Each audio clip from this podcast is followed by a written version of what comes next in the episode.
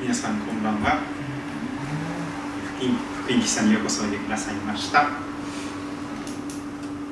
今日も賛美をして始めていきたいと思いますが最初に「君は愛されるため生まれた」を歌いましょう。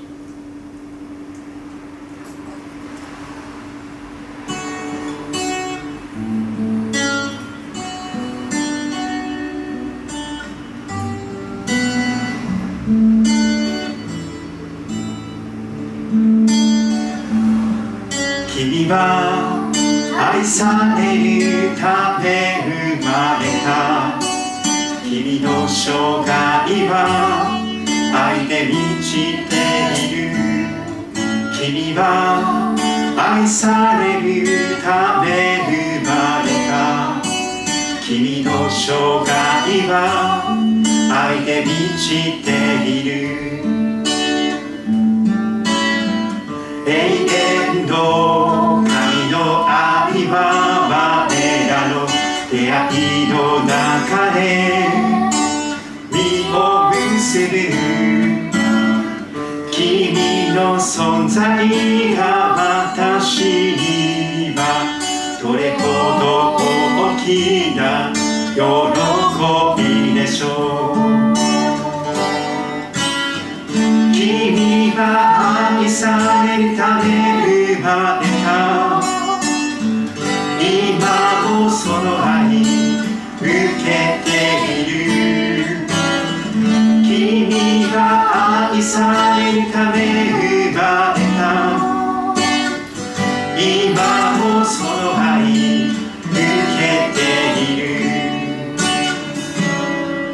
君は愛されるため生まれた君の生涯は愛で満ちている君は愛されるため生まれた君の生涯は愛で満ちている。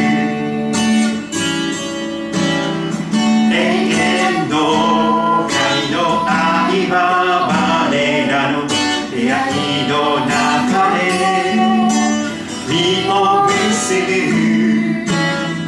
君の存在が私にはどれほど大きな喜びでしょう。君は愛されるため生まれ今もその愛受けている。君は愛され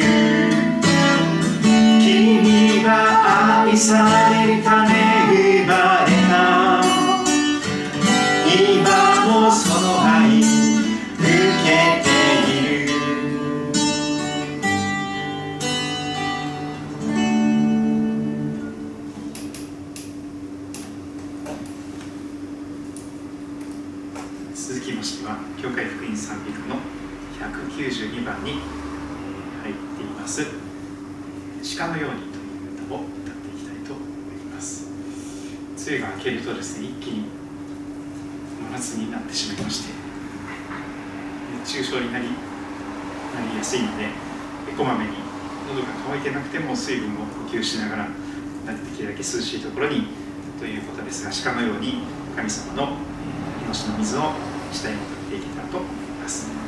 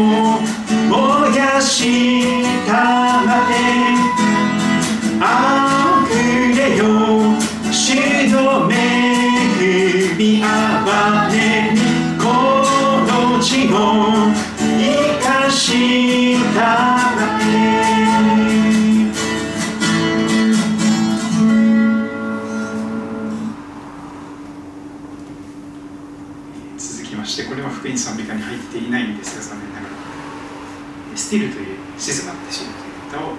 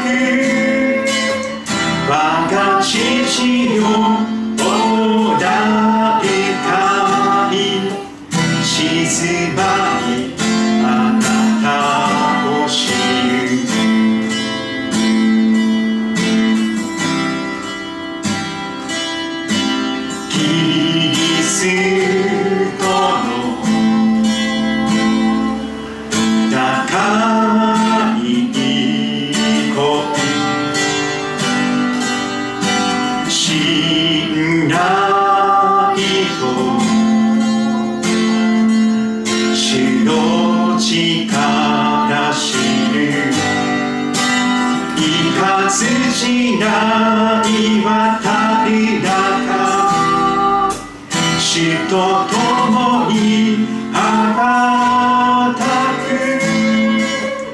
我が父よ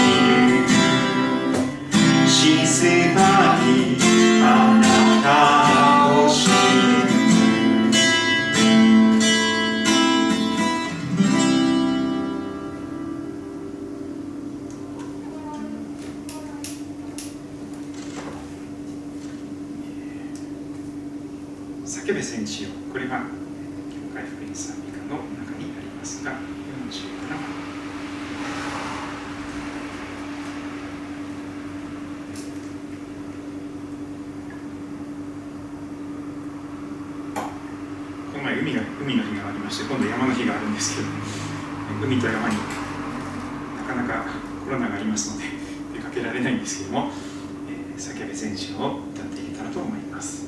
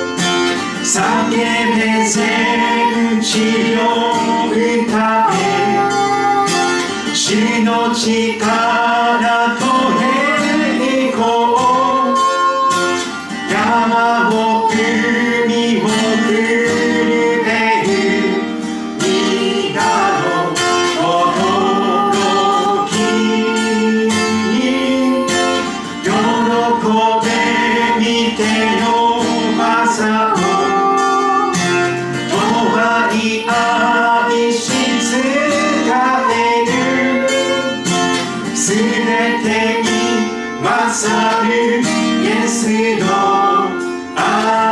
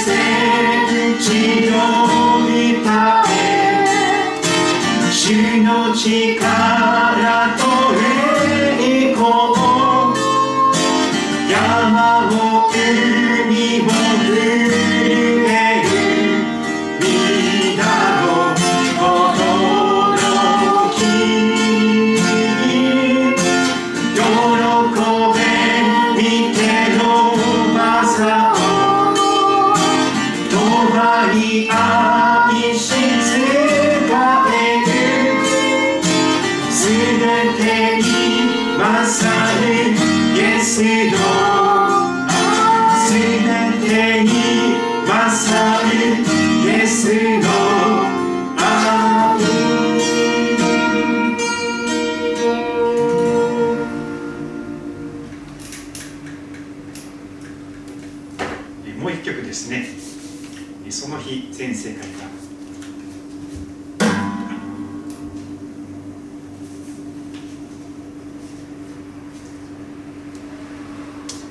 今世界中がコロナということになっていますがやがてその日全世界がですねイエス様の名前を高らかに賛美する日が近く来るようにと願っています。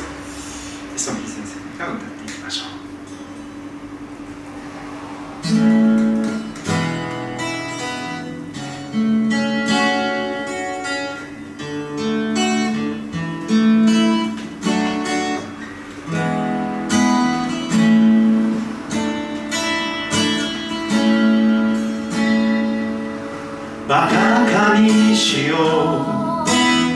らせたまえ偉大なるその計画。天が開き光が満ち潮の上に届か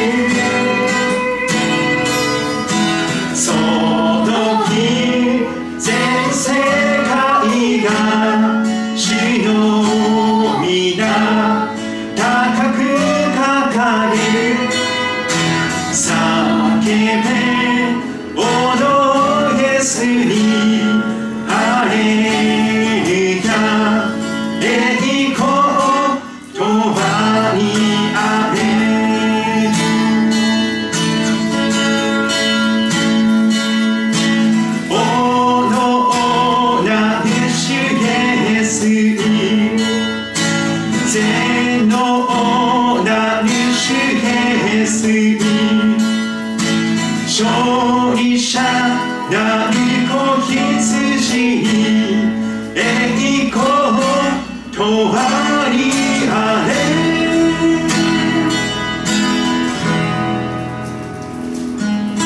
その日全世界が主の皆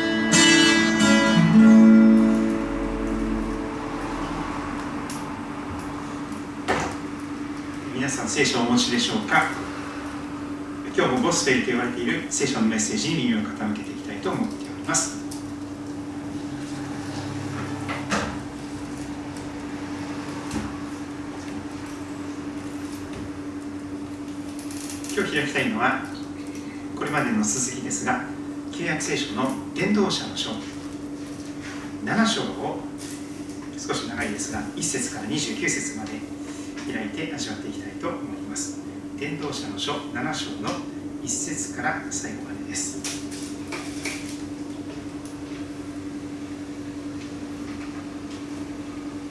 起承転結の4つの4つの部分に分けましたが最初の木の部分は1節から7節までです。名声は良い交友に勝る死ぬ日は生まれる日に勝る祝宴の家に行くよりは喪中の家に行く方がよいそこには全ての人の終わりがあり生きている者がそれを心に留めるようになるからだ。悲しみは笑いに勝る。顔が曇ると心は良くなる。知恵のある者の心は喪中の家になり愚かな者の心は楽しみの家になる。知恵のある者の叱責を聞くのは愚かな者の歌を聞くのに勝る。愚かな者の笑いは鍋の下の茨がはじける音のよう。これもまた虚しい。虐げは知恵のある者を狂わせ賄賂は心を滅ぼす。章の部分は8節から14節です。事の終わりはその始まりに勝る忍耐はうぬぼれに勝る。軽々しく心を苛立たせてはならない。苛立ちは愚かな者のの胸にとどまるから。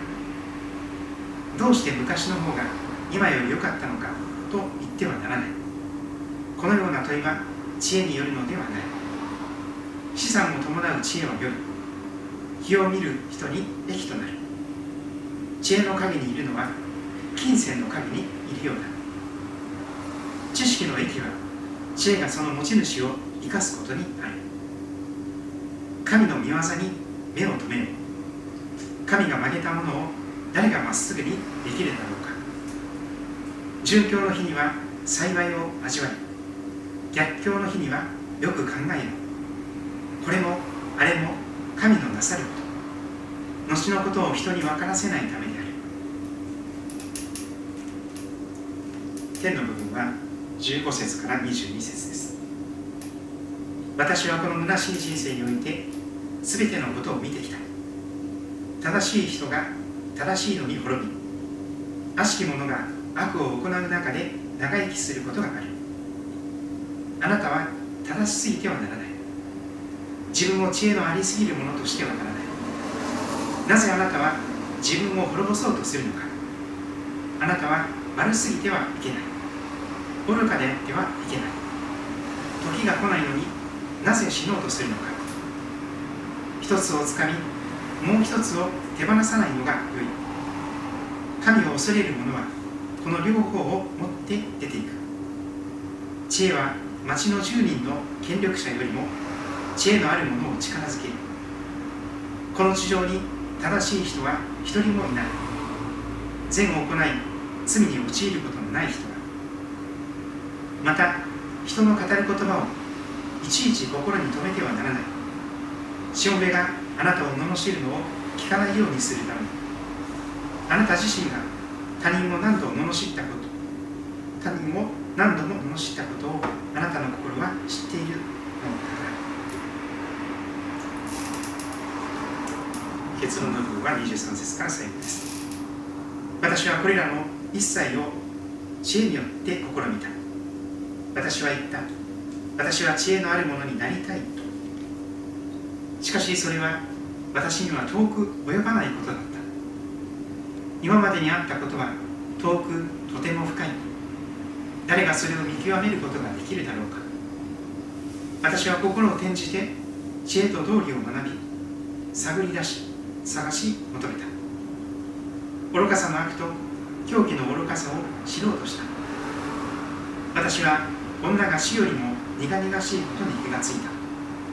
女は罠でありその心が編みその手は枷である神に良しとされる者は女から逃れるが罪に陥る者は女に捕らえられる。伝道者は言う。見よ私が道理を見出そうとして一つ一つに当たり見出したことは次の通りである。私の魂はなおも探し求めたが見出すことはなかった。私は千人のうちに一人の男を見出したがその全てのうちに一人の女も見出さなかった。私が見出した次のことだけに心目をと目を目をと神は人をまっすぐなものに作られたが人は多くの理屈を探し求めたということだ。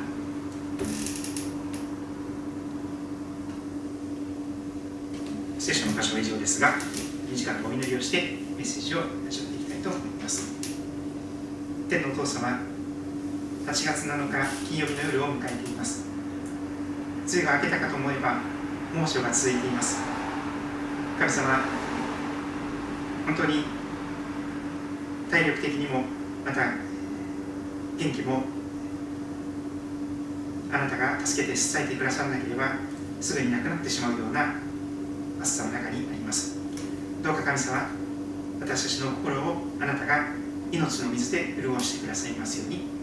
私をお語りください。主は聞いております。神様罪や死の現実のただ中にあってこの人生の素晴らしさをしっかりと見据えそして正しすぎたり愚かすぎたりすることなくあなた様と共に人生を喜び楽しむことができますように。喜ぶあなたと共に喜び泣く者と共に泣くことができるそんな幸いな人生を生きることができますように私たちの歩みを助けて導いてください。私の心の目が開かれ聖書のことがよく分かりますように助けてくださること。イエス様の名前を通してお祈りいたします。今日は先ほど読みました伝道者の書7章全体から罪と死忍耐と謙遜。そんな題でメッセージを語っていきたいと思います。オンザロード7回目になります。まず一番最初の部分と一番最後の部分を見ていきたいと思いますが最初の部分1節2節また3節4節あたりの言葉を見ていきたいと思います。そこには死の現実が記されております。同時に人生には悪いものばかりでなくていろいろな良いものがある。いろいろな良くないものもありますがでも良いものも神様は残してくださっているということが言われています。まず名声は良い交友に勝る。死ぬ日は生まれる日に勝る。そんな言葉から今日始まっています。人生には意味のあることがある。本当に素晴らしいことが神様に残されているというのです。そんな中でその人生の終着点旅の終わりのことが言われていきます。2節祝宴の家に行くよりは喪中の家に行く方がよい。そこには全ての人の終わりがあり生きている者がそれを心に留めるようになるからだ。結婚披露宴のような家に行くよりは誰かが亡くなって葬式をしているお葬式をしているその喪中の家に行く方が良いと言われます。なぜかというとそこには全ての人の終わりがある。生きている者がそれを心に留めるようになる。いつか必ず自分も死ななければならない。その厳粛な事実を心に留めながらそしてその死を覚えながら生きる。その時にこそ一度しかない人生を本当に意味のあることに使うことができると悲しみは笑いに勝る。顔が曇ると心は良くなる。一見すると新約聖書のメッセージをご覧になっている方はお聞きになっている方はイエス様の三条の説教のメッセージと似ているなということも覚えるでしょう。今泣いている者は幸いです。悲しんでいる者は幸いですとイエス様はおっしゃいました。そして悲しみは笑いに勝る。顔が曇ると心は良くなると。悲しみとか顔が曇ってしまう悩んでしまうことは実はマイナスのことだけではないというのです。そして4節知恵のある者の心は喪中の家にあり愚かな者の心は楽しみの中に家にある。さらに知恵のある者の叱責を聞くのは愚かな者の歌を聞くのに勝る愚かな者の笑いは鍋の下のいばらがはじけることのよう。これもまた虚しみ。そのことも続いていきます。そして少し視点が変わるかもしれませんが虐げは知恵のある者を狂わせ賄賂は心を滅ぼす。人生の中には良いものでなくて悪いもの良いとはとても言えないものがたくさんあります。虐げ虐待とか賄賂とかそういうものは人生を狂わしていきます。しかし伝道者はそれでもぶれません。事の終わりはその初めに勝る忍耐はうぬぼれに勝る。そんなことを語り始めます。死という現実の中でこの与えられた人生を幸いに生きていくために必要なものがこの忍耐ということになります。忍耐はうぬぼれに勝る。軽々しく心を苛立たせてはならない。苛立ちは愚かな者の胸にとどまるから。そんなふうに言わ。れます昔も今も我慢をすることがなかなかできないのが人間でしょう。待てない。早く早くと考えてしまって我慢できない。待つことができない。しかしそれは非常に愚かなことだと言われます。忍耐はうぬぼれに勝る。軽々しくすぐに心を苛立たせてはならない。苛立ちは愚かな者の胸にとどまるからと言われます。忍耐というのは良いものを収穫するためにどうしても必要です。お米もそうです。春にですね田植えをしてそして忍耐を持って秋の実りを待たなければなりません。夏の間に刈り取ろうとしてもですねこの辺では、まあ、少し今稲穂が神戸を刈りつつありますけども講師のように右作ができるというようなところではないと思いますので、えー、時が来ないとですねそんなに早く早くと思ってもですね収穫をするのはそんなに簡単にはできません。良い実を収穫するためには忍耐を持って待つということが必要になります。そこでは10節のような待つことにで待つことができなくて忍耐できなくてそして昔の方が良かったと今より昔の方が良かったと言ってはならないというような警告もあります。このような問いは知恵によるのではない。神様は今よりももっと良いものをやがて備えようとしてくださっている。収穫をする者はそのように期待します。待ち望みます。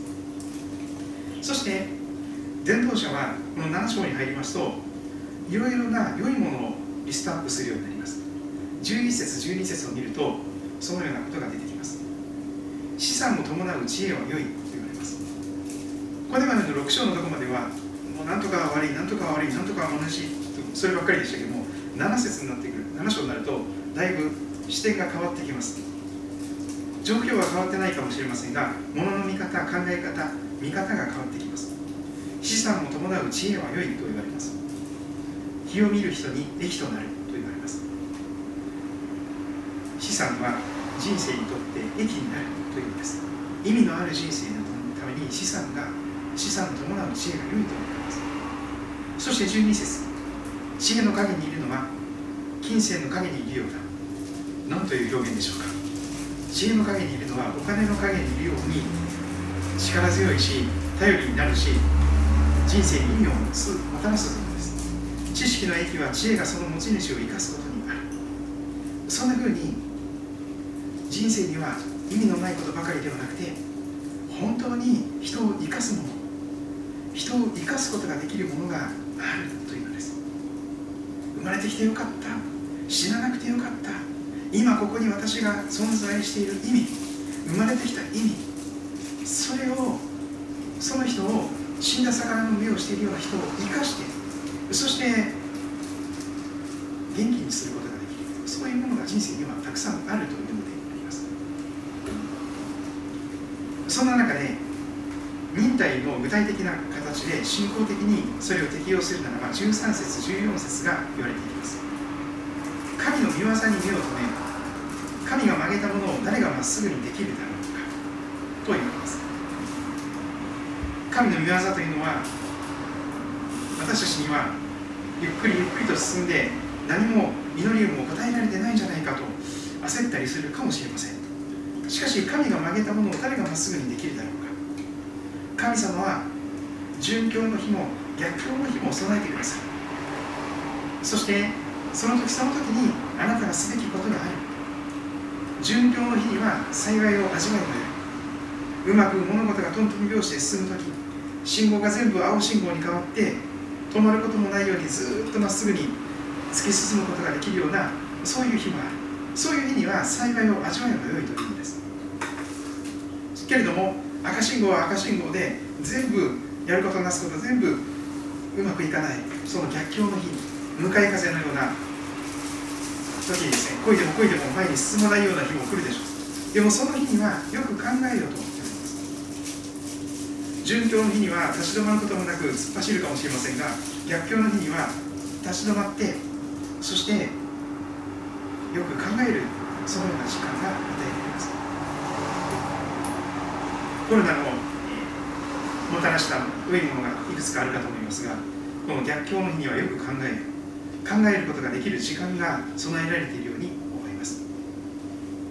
これもあれも神のなさること。後のことを人に分からせないためである。神は想定外の人生をもたらすことを良しとなさっています。計画通りにはならない。予想通りにならない。それが神のなさることなのだというのです。いくら天気予報でですねいろいろ考えてもそれでも想定外の何十年に一度の大雨が毎日のように降ってしまうとかですねそれもあれも神のなさることでありまし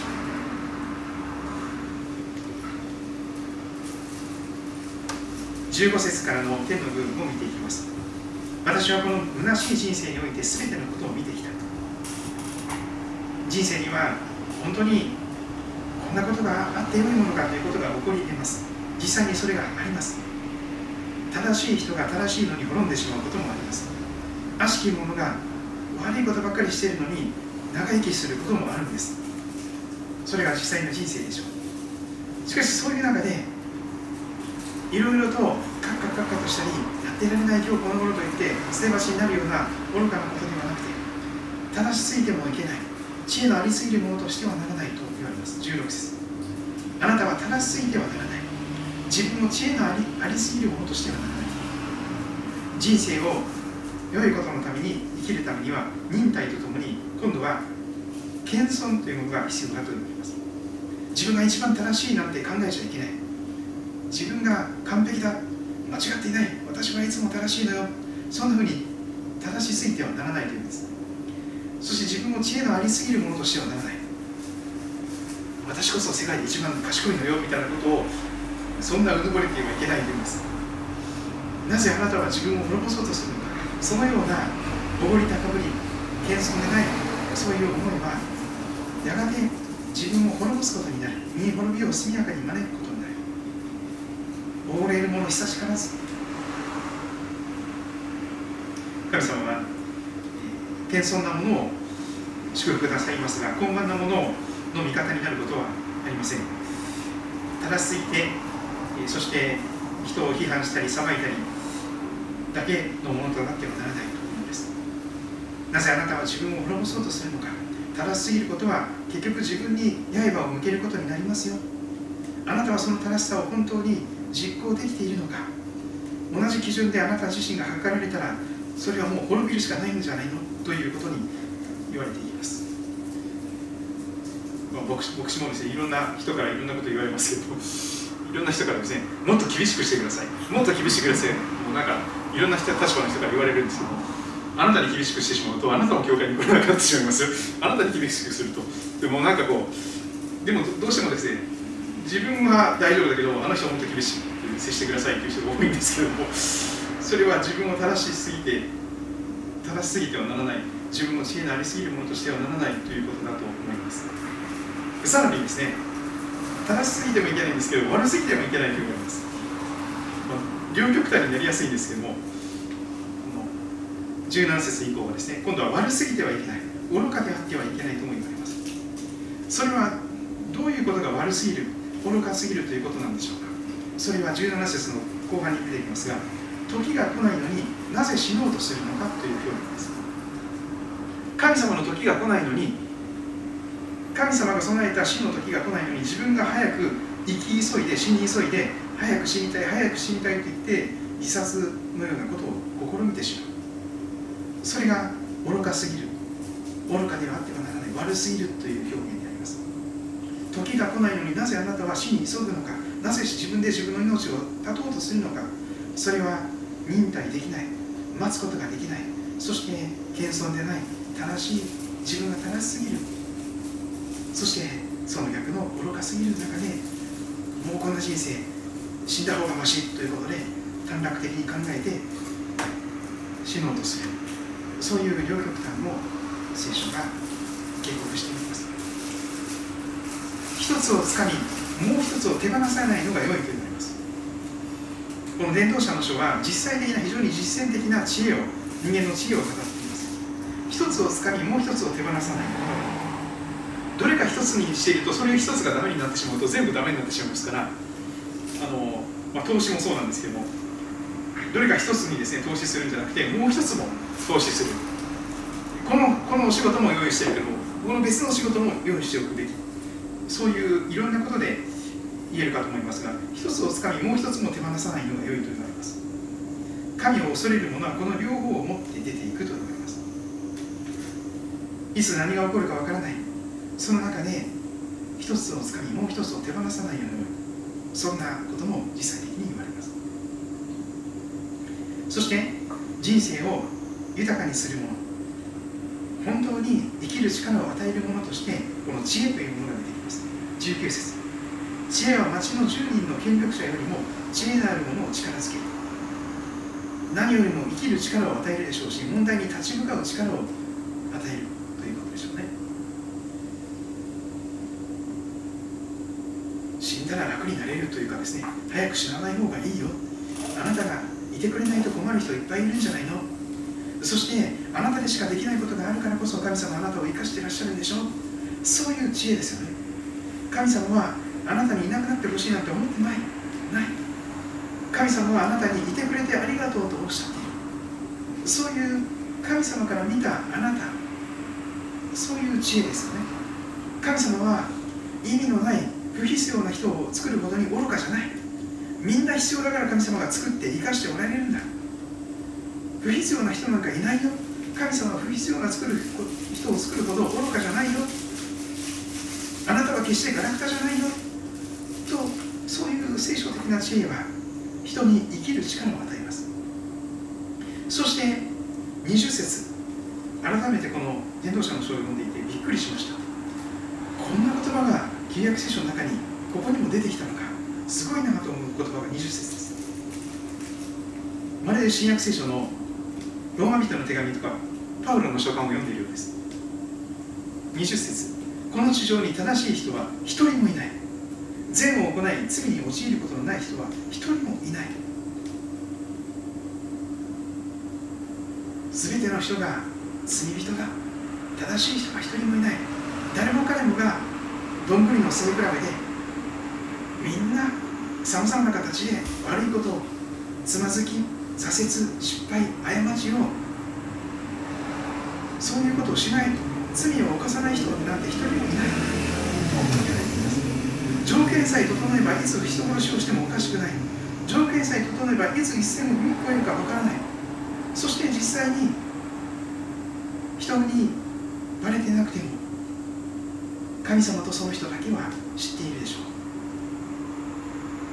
私はそんなに正しい人じゃない。私は一度も嘘嘘をついた人がことがないそんな人ではない。嘘ばかりついているようなもの。そしてさまざまな形で神様がしてはならないということをついついやってしまう。分かっていてやめることができない。やめたいと思ってもやめることができない。いろんなものの依存症になり中毒のような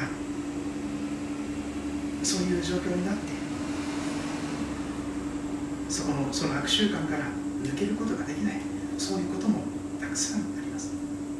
この地上に正しい人は一人もいない。善を行い罪に陥ることのない人なんてそんな人一人もいないですよね。とこの伝道者は語っています。正しいように見えて実はその人も同じような過ちを犯している。本当に神様の目から見て正しいなんていう人は一人もいない。あなたもその中の一人ですよと言われます。さらに実際的な人生の処方箋。これに心を止めてこれができますように神様助けてくださいと祈り始めるとどんなにストレスがなくなっていくでしょうか。21節22節非常に実践的な人間関係の中での特に嫌な人苦手な人に対するどう接していったらいいのかどう向き合っていったらいいのかその具体的な知恵を語っています。また人の語る言葉をいちいち心に留めてはならない。潮目があなたを罵るのを聞かないようにするため。あなた自身が他人を何度も罵ったことをあなたの心は知っているのだから、まあ、非常に実践的なというかあの嘘じゃない真実な姿を何か背伸びをしていない等身大の私たちの姿をこの伝道者は語っているように思います。まず人の評価とかですね噂話をいちいちこう耳をそば立ててあの人なんて言ったってたんですか？とかですねなんかいちいち根掘り葉掘り聞かない。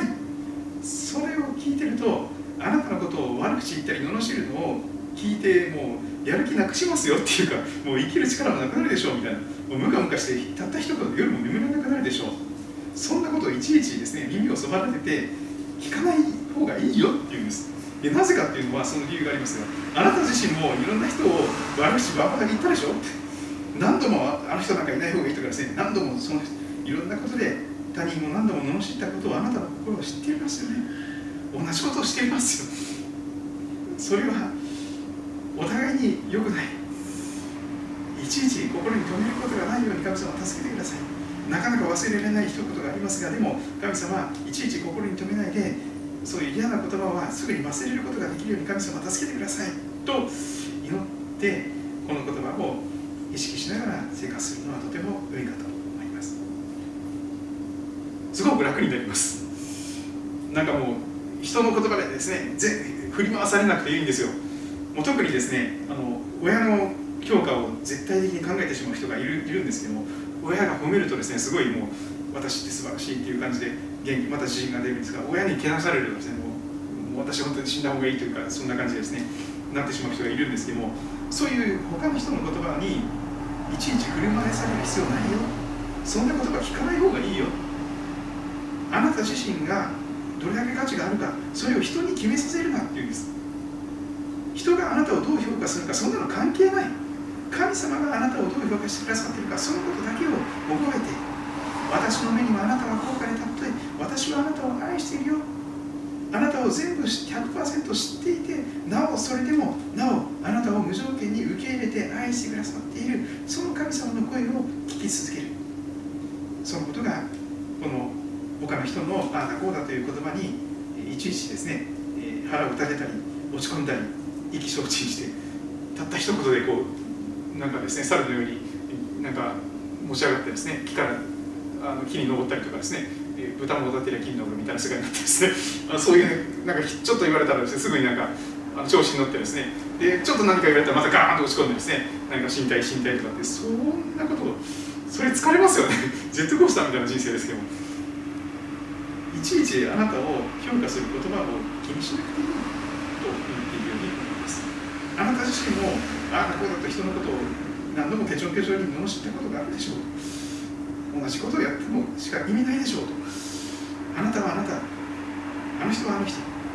比較することはナンセンスです。神様はそれぞれ全然別の人生を生きるようにと計画なさっているんですから。そして結論の部分23節から見ていきましょう。私はこれらの一切を知恵によって試みた私は言った。私は知恵のあるものになりたいと。これは本当にそうなんですけども何かを突き詰めようとするとですね分かります。それには私全然遠く及ばない。何でもそうですけどもスポーツでも勉強でもですね少しそれを追求してみようと少しでもやった人は自分が本当に全然遠く及ばないそういうどうしようもない距離を感じます。この伝道者の人物も中途半端なことをしてませんのでとことん追求してとことん本気になってとことんなんとかそれを極めようとやりますととてもとても極めるなんてことはできない。ということを悟ります。本気になった時にだけ自分がいかにダメな人なのかということを思い知らされるでしょう。自分の力のなさ弱さ無力さを知恵のなさを何も知らないそのことを思い知らされることになります。その時に本当に神様が備えてくださる謙遜なものになれるでしょう。今までにあったことは遠くとても深い。誰がそれを見極めることができるだろうか。極めるなんていうことができると考えているのはそれはまだ全然何もちゃんと真面目にやってないということだというわけですね。そして私は心を転じて知恵と道理を学び探り出し探し求めた。愚かさの悪狂気の愚かさを知ろうとした。まあこの方ですね。女の人にいろいろと痛い目に遭ってるようなことでですね。女性が罠だとかですね。いろんなその女性に関することが書かれていますが、まあ、男性も同じだと思います、えー、女性であっても素敵な人もいますし男性であっても、えー、とんでもない人もいます、まあ、それはお互い様だと思います。聖書が言っている通りに先ほどのことにありました。この市場に正しい人は一人もいない。男であろうと女であろうと正しいと言えるような人は神様の前に一人もいないということですから男性も女性も同じです。そして結論の部分29節を最後に見ます。神が乱した次のことだけに目を留め目を留め神は人をまっすぐなものに作られたが人は多くの理屈を探し求めた。ということだ。これが作り主なる神様と作られた私たち人間の姿。その本来の関係ではない。罪のゆえに堕落してしまいまた神様との関係がぐちゃぐちゃになってしまって切れてしまったその人間と作り主になる神様との関係を表しているように思います。神は本来人をまっすぐなものとして本当に幸せになれるようにデザインして作ってくださいました。でも人は多くの理屈を探し求めて神様って誰が作ったのとかですね。復活なんて本当にあるの？とかですね、イエス様が水の上を歩いたなんて嘘でしょ？うとかですね。いろいろとこう理屈を探し求めて証拠を見せてくださいとかですね、えー、なんかいろんな形でですね、えー、何かこうへりくつをこねてですね、えー、何か言い訳を作ってそして結局神様に従いたくない神様を神様として認めたくないということでいろんな理屈をこねくり回してですねそして結局虚しい、えー、命を失ってしまうような生きる力を失ってしまうような人生を生きている人が多くいらっしゃいます。でもぜひですね今日のところ非常に実践的な知恵がたくさんありました。人生って捨てたもんじゃないよ。人生にはたくさん素晴らしいことがあるよ。意味のあることがあるよ。そしてその一つは忍耐。その一つは謙遜。その二つをもって罪と死に打ち勝つ歩みをしていくことができたら幸いな人生になるかと思います皆さんの身近な人でもある日突然この地上の人生を終えられたという方がいらっしゃることでしょう。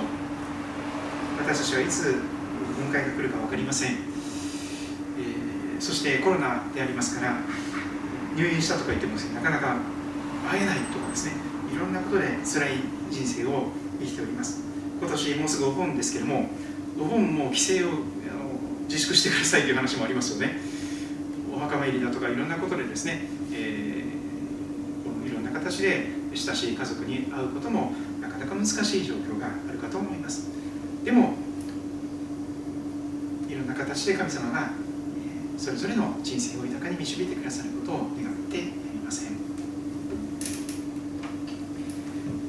あなたの若い日にあなたの創造者を覚えよあなたは偶然に生まれてきたわけじゃない。あなたをデザインして作ってくださった神様がいらっしゃる。だからあなたは生まれてきてそこに存在している。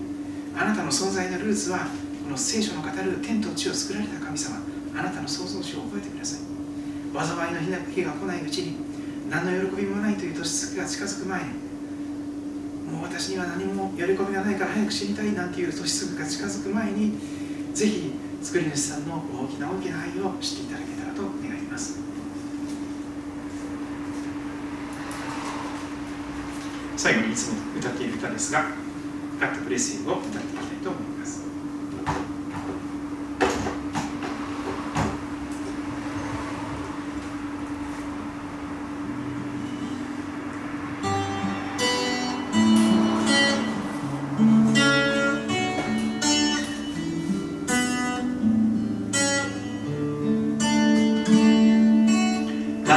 bless you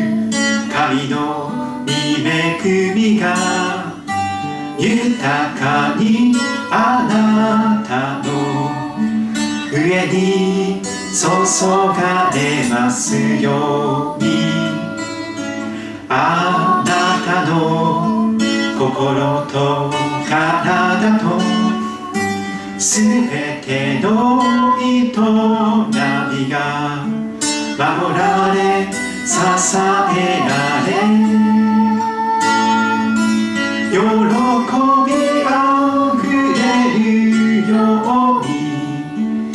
私は祈ります God bless you God bless you God bless you God bless you God be with you 神の見守りがいつでも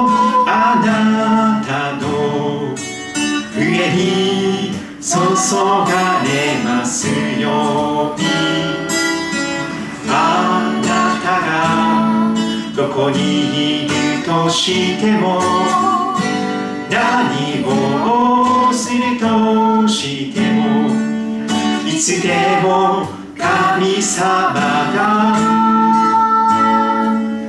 共におられます。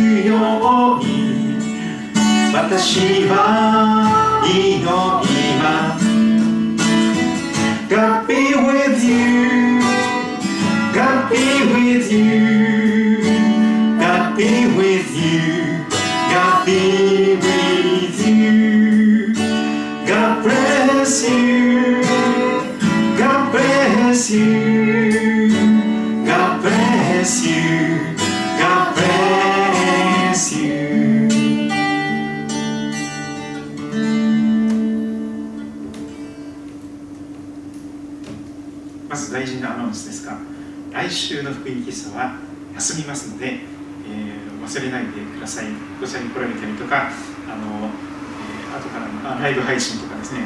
待っても待てど暮らせど何もありませんので あのすいません、来週は休みますということを覚えておいてください、えーそしてえー教会のホームページでは毎日のようにいろんな情報を配信しています。ラブスイートで検索してみてください。またスイートキリスト教会でも、えーよろしくお願いします。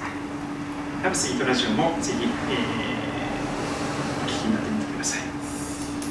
来られてない方のために、えーまだ今のところはですね集まる礼拝を続けておりますけれどももしもスイート宮代地域で急激な感染の増加とかですねあるいは埼玉県にもう一度あの県単位でもですね緊急事態宣言が出されたりしたようなことであればまたちょっとオンラインに切り替えていこうと思いますが今しばらくないのは、まだあの集まることを続けておりますので、えー、日曜日には、え礼拝がありますので、え朝10時半からとそれから8時から9時の幽霊杯もありますので、えぜひ、成都高校とか JA とか、まあ、その役場がある旧日光街道に教会があります。ということで、えー、今日も待っていきたいと思いますが皆様の上に週末から新しい週に向けて、えー、祝福と守りと導きが豊かになりますように、えー、ありがとうございました。またお会いしましょう。